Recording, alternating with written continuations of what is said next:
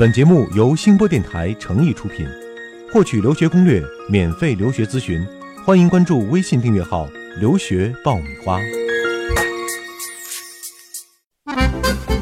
你不知道的留学攻略，你想了解的留学体验，在这里全部都报给你听。快乐留学，让梦想噼里啪啦爆出精彩。互联网第一留学咨询分享节目《留学爆米花》。哇哇！快让它噼里啪啦，噼里啪啦！哇！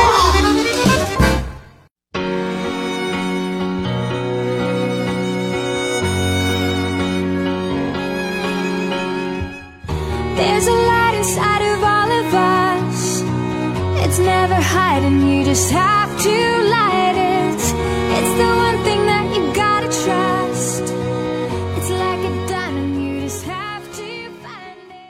互联网第一留学咨询分享节目《留学爆米花》又到了我们新的一期了，我是长天。我是文老师。嗯，我们最近一直在讲啊，这个成功的申请者们哈、现在应该是在欢呼雀跃，享受美好的假期哈。对，但是我们今天呢，要讲一讲成功他们家亲戚啊，讲一讲失败。成功的妈妈，呃，嗯的确，到现在这样一个时间，如果还没有收到这个 offer 的话，基本上可能机会就非常渺茫了。对，其实我觉得每年啊，就是说这种得意的人是一小批，嗯失意的人其实是一大批。这个基数很大哈，这些基数们基本上就属于不太能成功的，因为这些学校毕竟录取是少部分，对剧是大部分的，所以你看到那些欢喜雀跃的只是一小部分，几家欢喜几家愁。只看到笑的了，背后哭的可能不敢在你面前表现。对呀、是我们现在也不要幸灾乐祸哈，这情绪不太对。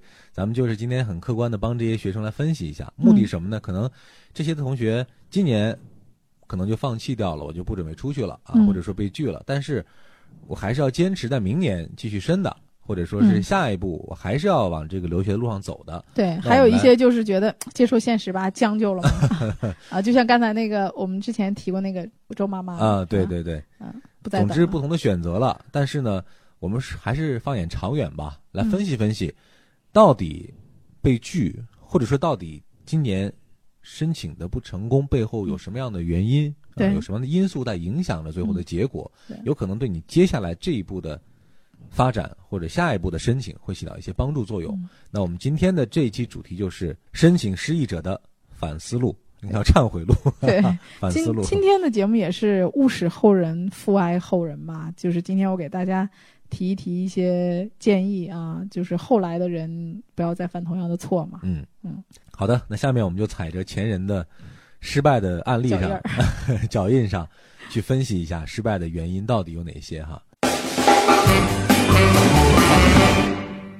对，嗯呃，我尽管我已经做了十多年的留学工作了，那么每年到这个时候呢，我跟着大家一起欢笑啊，一起伤心，呃，我的心应该已经是经历了很多了啊。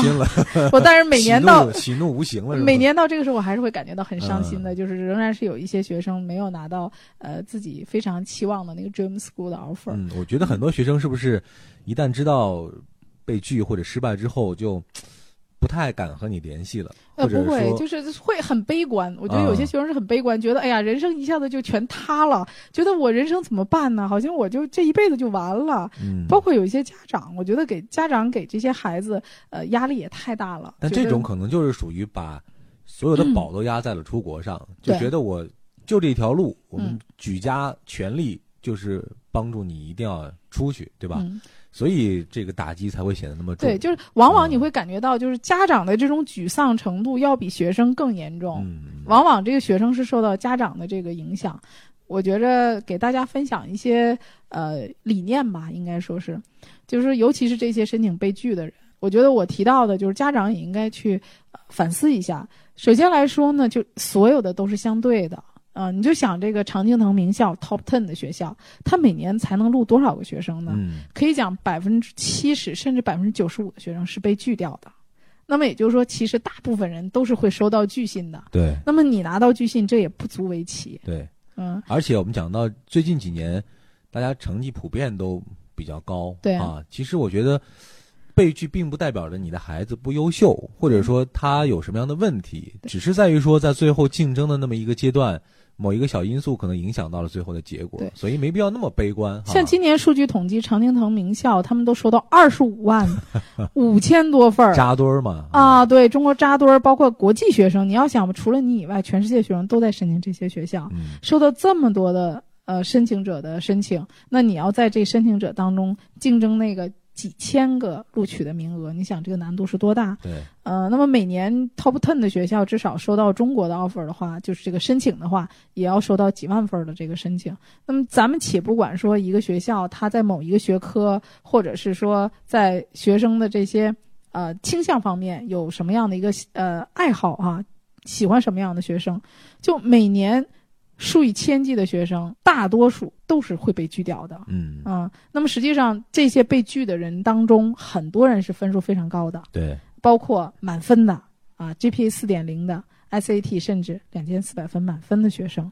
那么这些人数要占实际录取人数的四到五倍。对那，么前两天也有一个比较这个震惊的事儿，就是加州的一个华裔的学生跟他父亲嗯，两个人在家里面自杀了啊，开煤气承受不。了这样的压力啊。对，因为他考了两千四百分满分，然后被嗯他所有的这些常青藤名校全被拒掉了，他觉得人生无望，然后他父亲跟这个孩子一起就自杀了。嗯嗯，那么所以刚才王老讲的第一点就是，还是先放放松心情吧，啊，对啊先调整好心态吧。毕竟是一个大家不愿意看到的事儿，但也不嗯是天塌下来的这种灭顶的事儿，对吧？对，啊家长总和学生总是希望能够通过一个计算公式啊来算我的这个成功几率到底有多少。比如说，学生会把我的 ICT 成绩、托福成绩、我的活动等等这些列出来嗯一个很专业的表格，然后通过一个什么样的一个出一个分数来，对，像我们算一个公式一样算出来，是不是会被拒掉？那么，与其说我录取这个东西是一个科学，你把它做一个科学来看的话，实际上它是一种艺术。嗯，那艺术这个东西呢，就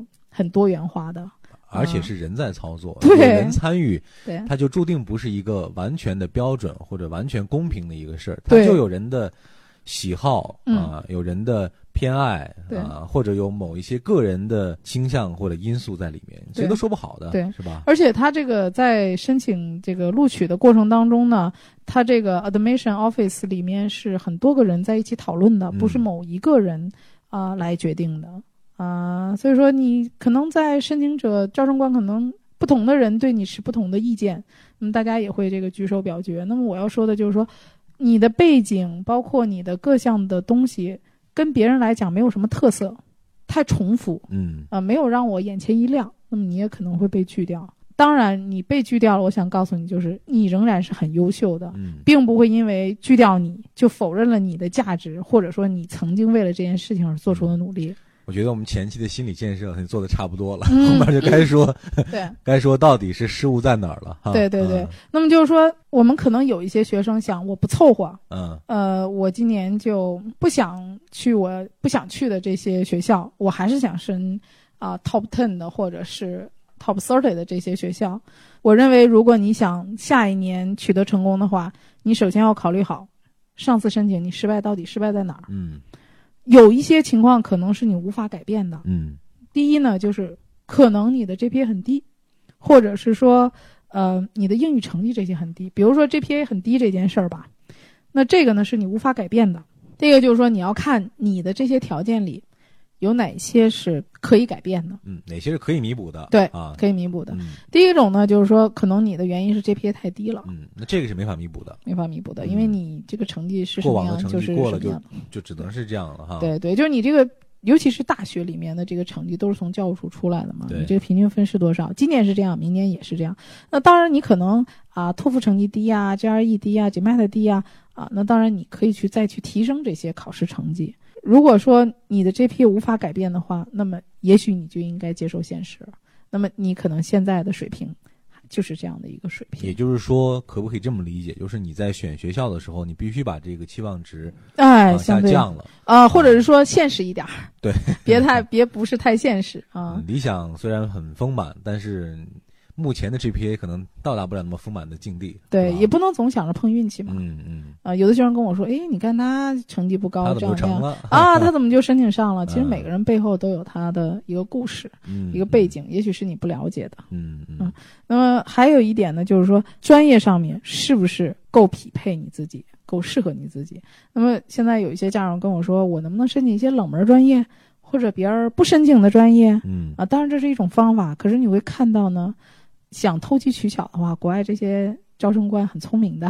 嗯那么他在呃整个申请过程当中，更看重的是一个学生的一个兴趣啊和你的一个爱好嗯啊，以及你所有的事情就是做过的这些活动，还有你的 essay 是不是都对应着你喜欢的这个专业嗯他希望刚才讲的有有一点很重要，就是嗯看他有没有一个连贯性。对就比如说你从咱们说从大学开始吧，嗯你这四年里，你可能从来都没有从事过和这个专业有关的任何的事情，对在你的这个履历里是看不到的。你突然申请这么一个专业，对，他肯定觉得无法理解，对对吧？你突然就。呃，心心生灵感，就想想对从事这方面了。或者我很不理解啊对对，就是你自己就像是在说一个故事一样。你说美国圆了，对美国人为什么让你去写 essay 啊，让你去写 PS、写推荐信，其实就是从各个方面去构建一个故事，让人知道你为什么要学这个，嗯呃，你具备什么样的能力来学，我为什么一定要让你来学这个课程？嗯，呃，就是你在说一个故事，你所有的东西都是环环相扣的，你要解答他相互照应这些疑问。啊，对对让但凡有一个环节解答不了，他可能嗯就觉得说，你的申请当中是存在着问题或者是瑕疵的。对啊对，呃，再一点呢，我想劝告这些想要再得累一年重新再申请的这些学生，那么如果你在这一年当中，呃，你的背景上没有一个非常好的提高，嗯呃，相反呢，这个学校会考虑你这一年，你已经毕业了，这一年你在做什么嗯啊？比如说你的各项的标准化成绩，可能跟应届毕业生来讲，他会有所提高对你的要求。那么你在这空的一年当中，对你的申请不一定就是一个很好的一个啊、状态。嗯也许就是说学校会质疑你已经离开学校那么长时间，你的学习能力啊，包括其他方面，这一年都有没有很大的一个提升这个眼？光可能会更严格对啊。对没错就一年你应该是比头一年申请的学生应该会更优秀，他才可能会考虑嗯你，大概是这么个意思。对啊而且还要提醒的就是什么呢？学校的牌子呀，我认为就是一块敲门砖。毕业之后呢，你还要面对找工作。那么大家也看到了，每一年的就业形势都越来越严峻。你早一年毕业，可能就意味着你的机会会更多。嗯干嘛要浪费时间在这儿呢？呃，如果说你上了一个适合自己的学校的话呢，你后面仍然有很多的机会。可能你早一年毕业，你就能找到很不一般的一个工作。嗯嗯，其实刚才讲到了，就是说，嗯，呃，有一些自己的薄弱环节是确实是没法弥补的，对对对对吧有一些是可以弥补的。那对对这些来说，我觉得我们要说的就是大家可以再努力一些，对用这一年的时间把自己可以去提升的空间达到。嗯对啊，如果说真的，呃，所谓的这一些不能提升的因素，嗯成为阻碍你申请的一个拦路虎或者绊脚石的话，那我们就要适当的去重新校准自己的位置。比如说，你觉得你的 SAT 已经考得很好了，你今年已经考了两千三百五或者两千四百分了，结果你还是没有被录取。我经常每年会遇到这样的学生。嗯 SAT 这个考高分，今年的情况还是很多的。嗯呃我听说有一个学生吧，就是咱们北京某非常出名的一个高中学校高校的一个学生，嗯他的 SAT 考了两千四百分。啊、然后我的另外一个学生跟我提的这个事儿，说他有一天在值班，然后听到看到他那个师姐在跟他老师哭，啊，说他考了两千四百分，但是呢，他申的所有的学校都是常青藤嗯前十的，目标啊很集中，很集啊，中。然后结果呢，到现在为止都被拒掉了，一个 offer 都没有。一个 offer 都没有。啊他觉得今年没学可上了。其实，大家要知道，越牛的学校，他对高分越有免疫力的，对，不是说高分就能决定一切的。还有呢，就是说很多学生会把自己的简历编得天花乱坠的。嗯啊，说自己参加过哪些活动啊，这个做过班长啊。我今年有一个呃学生参加耶鲁的面试，然后耶鲁面试官就问他说：“你搞过什么活动啊？”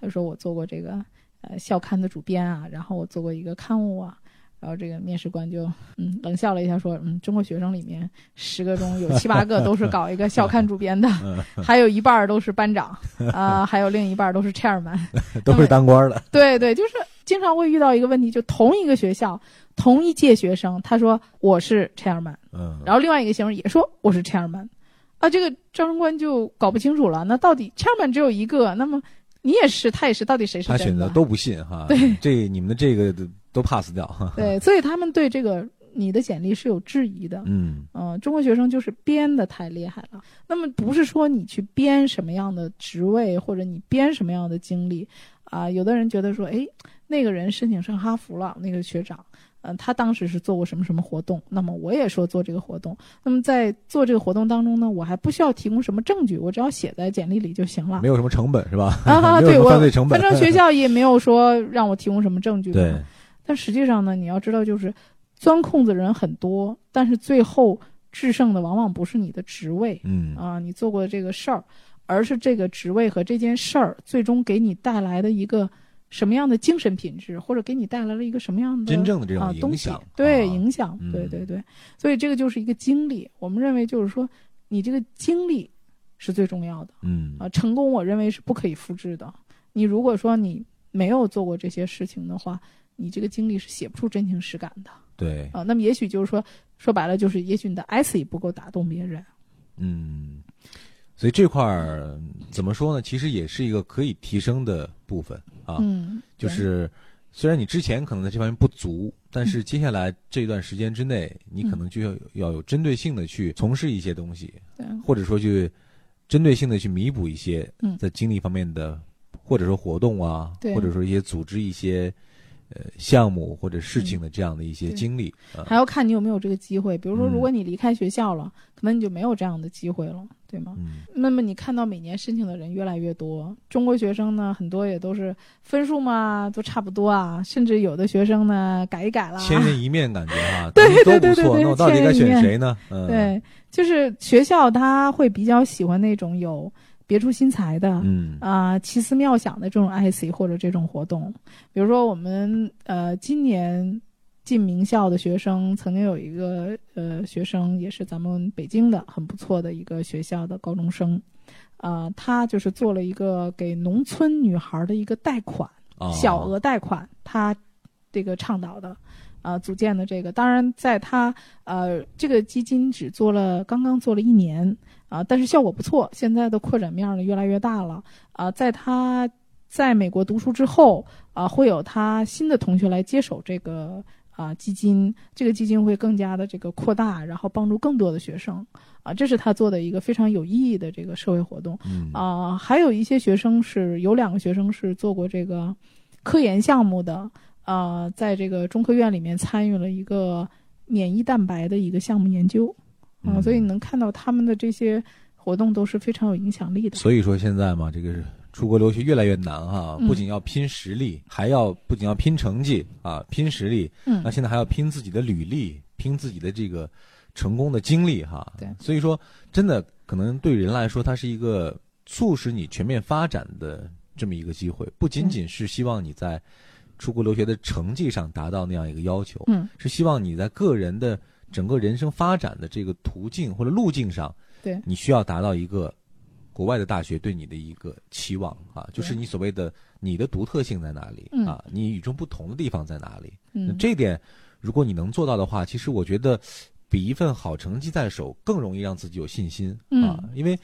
看成绩嘛，大家可能差的不是很多，但是看一个独特的人、有才能的人，或者说是一个呃出众的人，嗯，这一点其实可能给这个大学的这一些申请官们会留下更深刻的还是那句话，stand out，、如何让你 stand out？对，嗯、你能看到就是大家有的时候把自己编的太过了，就是包装啊，你这个嗯。包装的痕迹太明显了。就是现在的很多申请进名校学生，不是说都是 DIY 的，其实他也是有一些呃包装后后面的呃就。应该也不是，他就是说后面他会有一些团队帮他运作，但是你看这些成功的运作是没有任何机构痕迹的，嗯嗯啊，没有任何包装的痕迹，就像我们化妆最高境界就是说你真能做到这个天衣无缝，包的天衣无缝也行，对也行哈，就怕你包的水太假平，水平不足，然后呢还包的觉得特天真乱。坠的，对就是很明显的失误或对明显的这个你不要小瞧那个，瑕疵都一目了然，对，不要小瞧国。国啊外的这些招生官，他们做了招生都是十多年了，对，就是你这个三脚猫的功夫，人家一下就看出来了。成拙嘛。对对对对，嗯、另外一个我劝告学生们、同学们多看点书。面试的时候，这些侃侃而谈的这些内容，观点独到的这些，真的是慢慢培养出来的，不是嗯一天两天培养出来。大家做事情不要太功利，不要觉得说我为了考 SAT，我只看 SAT 的东西，我为了考托福，天天背托福的对，啊、要看一些有些东西是没法准备的对啊。这种即兴的东西，你说我怎么能撞到这个考官就要问你的问题呢？要知道你想了解你的哪方面呢？对吧？嗯这就是一个日积月累的一个过程哈。对、嗯对，精神上的东西，我认为大家多充实一下自己。嗯嗯，我觉得真的是一个漫长的征程哈。虽然在第一场战役的时候可以说失利了啊，但是你想取得最后的成功，那接下来还有很多的战役需要你去打，啊对就是还需要做更多的准备。这一块儿申请，我认为不代表什么，嗯，不代表说你人生的失败。绕来绕去的话，也许最后你还是能走到成功的顶点。成功还是取决于一个人的品质。嗯，呃，无论到哪儿吧，我觉得是金子总会发亮的。对。然后我们也希望大家，第一呢是要放松心情啊，调整好状态；嗯另外呢，重新校准好自己的坐标嗯啊。再一个呢，就是有针对性的去弥补自己的不足。我想做到这几点，在明年的申请的过程中，应该是会有一个很大的提升啊，应该会有一个不错的收获的。在这儿，我们也祝福这样一些朋友，呃，在明年的这个时候，嗯我们不再聊这个成功的亲戚了哈，我们就直接聊成功本人。对，啊祝你，希望你明年能给我们晒 offer 了。好，那我们今天的节目就是这样了。欢迎大家关注我们的微信公众号“留学爆米花”，向文老师来进行提问，我们将第一时间来进行答复。嗯，希望大家多提问题啊，我等着大家的问题。嗯，好，这期节目就是这样。We were all meant to fly. Spread your wings across the universe. It's your time to, it's your time to shine. There's a light inside of all of us. Soon you'll find that it's your time to fly. Your time to fly. A little help is all it ever takes. Somebody else to tell you it's worth fighting. A single step becomes a leap of faith. When you realize you started flying. So don't you ever